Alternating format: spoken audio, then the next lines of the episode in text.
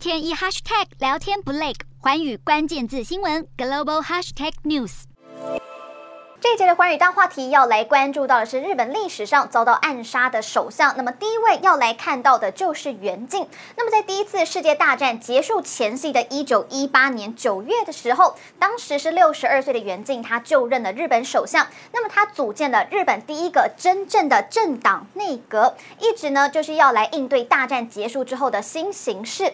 但是没有想到，他为了要出席在京都召开的政友会全体大会，源敬他就是计划。呢在一九二一年的十一月四号，他是要乘坐从东京站要出发前往神户的夜行列车，结果没有想到是被一名青年用匕首给刺中了胸部身亡。那么据说啊，这名青年他是受到了右翼分子的教唆，实施了这一次的暗杀行动，但是目前真相还是无从得知。那么接下来要看到的这位呢，他叫做滨口雄信。那么他是在一九二九年七月的时候，在推举之下，他当上了首相。那么当时他。是最大的在野党民政党总裁。那么他其实从被任命到新内阁开张，只用了短短的八个小时时间，是日本近代史上组阁时间最神速的高效内阁。那么在一九三零年十一月十四号的时候，滨口雄信他为了是要到冈山要参观陆军演习，所以他也到了东京站。那么本来是有规定说首相他乘车的时候是要戒严，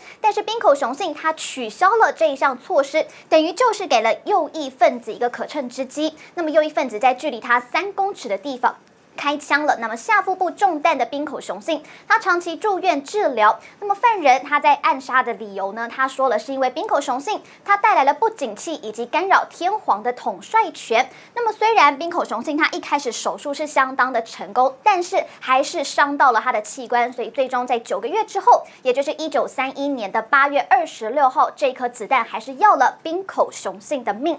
好，那么第三位要来看到的是全养义。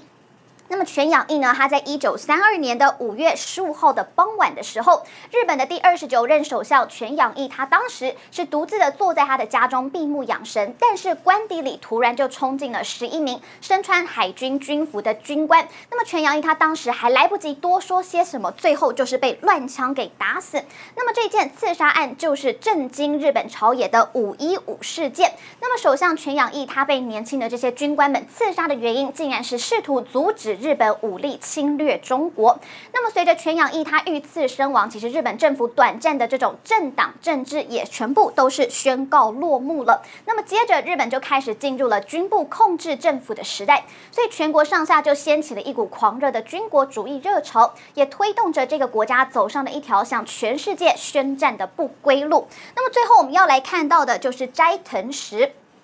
那么在五一五事件之后，其实下一任首相的人选被推举出来的就是斋藤实。但是为什么会选到他呢？其实第一个原因就是斋藤他不是政治家，那么第二个就是他是一名军人，所以如果要控制军方的话，应该是要由熟悉军队体系的军人来担任首相，这个就是最适合的。再加上斋藤其他的英文是相当的好，所以也实现了国际和平的最佳人选，而且他和法西斯主义是完全没有任何的牵连。但是到了一九三二年的九月，日本关东军他们是进攻中国，结果国际联盟的成员他们就对日本的看法开始慢慢的恶化了。那么到了一九三三年的三月，日本就宣布他们要退出所有的国际联盟，所以也开始带领着日本走上一个孤立化的道路，使得最后军费激增，那么人民的生活变得更加的痛苦。因此呢，对斋藤内阁的倒阁运动其实一直都没有停止过了。那么到了一九三六年的二月二十十六号呢，是以荒木贞夫为头，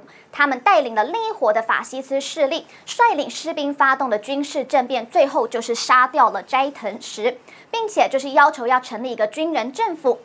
那么二六事件也使得日本在法西斯化的道路之上，又是大大的前进一步。Hello，大家好，我是寰宇新闻记者孙艺林。你跟我一样非常关注国际财经、政治与科技趋势吗？记得追踪寰宇关键字新闻 Podcast，以及给我们五星评级，更可以透过赞助支持我们哦。